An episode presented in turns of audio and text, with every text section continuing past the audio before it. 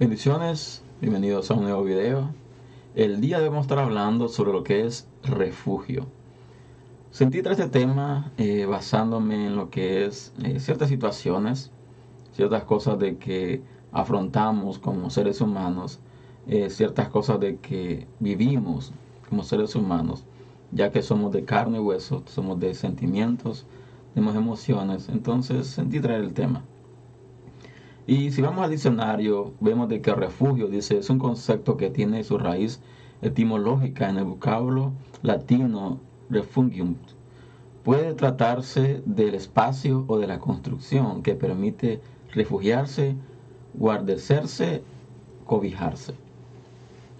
Y vos está tomando como base lo que es el libro de Salmos, capítulo 46, versículo 1, en el cual dice, Dios es nuestro amparo y fortaleza nuestro pronto auxilio en las tribulaciones.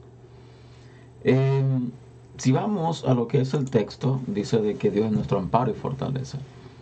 Cuando tú eres una persona creyente, cuando tú crees firmemente en el Señor, cuando tú tienes una comunión, tienes tiempo de comunión, tiempo de calidad con el Señor, entonces tú entiendes de que hay ciertas situaciones que pasas eh, todos afrontamos diferentes situaciones adversas, todos afrontamos diferentes crisis, todos pasamos por diferentes tribulaciones, aflicciones, porque somos humanos.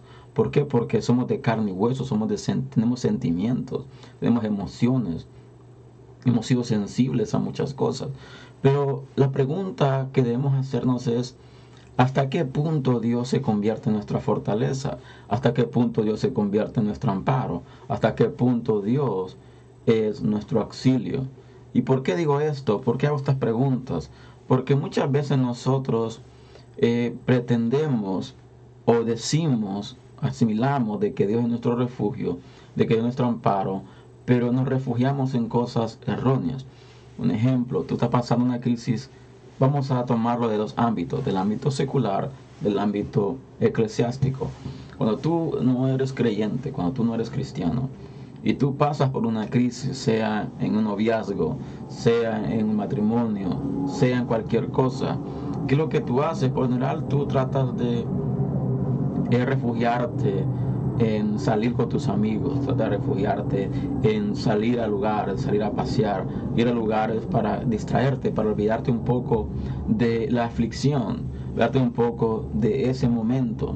Muchas veces entras, entramos a lo que es el licor, entramos a lo que es las drogas. Entonces, ¿por qué? Porque eso se ha vuelto nuestro refugio. ¿Para qué? Para olvidarnos. Y algo que pasa muy a menudo es esto. La persona que toma, dice de que no toma por querer tomar. Él toma, dice, para olvidar muchas veces las penas, para olvidarse, para tener un momento de donde se puede olvidar de todo, se puede olvidar de sus problemas, se puede olvidar de su situación. Pero a la larga eso se vuelve una adicción, se vuelve una dependencia, tal vez dependiente del licor. Entonces cualquier situación, cualquier problema que tienes, te vas al alcohol, te vas a las drogas, te vas a cualquier cosa. Hay personas también de que pasa una dificultad, sea matrimonial o sea personal. Tal vez eh, han pasado una crisis, una crisis financiera, una crisis donde han perdido todo, han perdido sus empleos, han perdido todo, sus hogares. Entonces muchas veces estas personas se refugian en, en otras personas. Por ejemplo, algo que voy a ver, dar un ejemplo un poco abstracto, un poco... Um, habla de una pareja, por ejemplo, en el caso de la mujer, ¿qué pasa cuando el hombre le es infiel a la mujer? ¿Qué hace la mujer? La mujer por lo general se refugia en alguien más, se refugia tal vez en las amigas, trata de acercarse más a las amistades, a las amigas.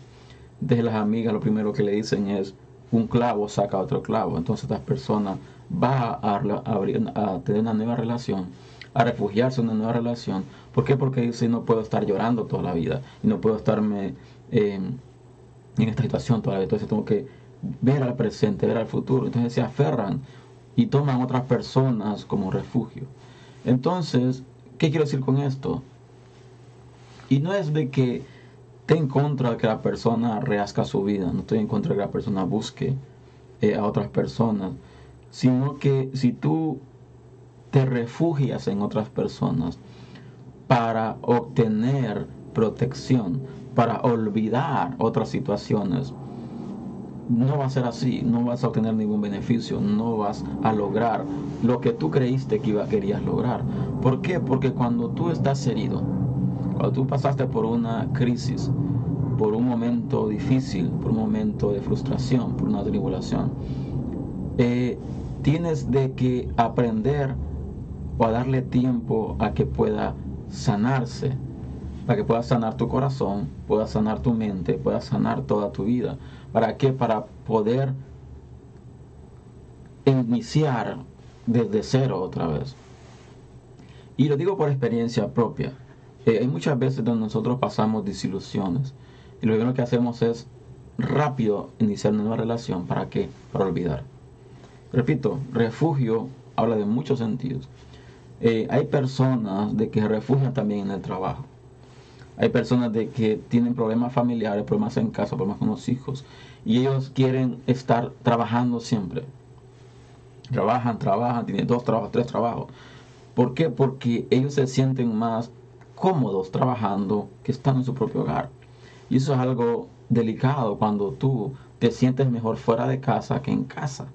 Entonces vemos de que aquí hay un problema. Tú te has refugiado en el trabajo. No, repito, no todos los, los refugios, en este caso, los espacios o las cosas de que tú te, te refugias son malas. Pero vemos de que cuando algo se vuelve excesivo, comienza a afectar directamente nuestra vida. Entonces, vemos de que la palabra dice de que Dios es nuestro amparo nuestra fortaleza. Él es nuestro pronto auxilio en las tribulaciones. Entonces hemos de entender de que nada más Dios. Dios es el único que nos puede eh, brindar auxilio. Dios es el único que nos puede eh, ayudar a sanar nuestras heridas.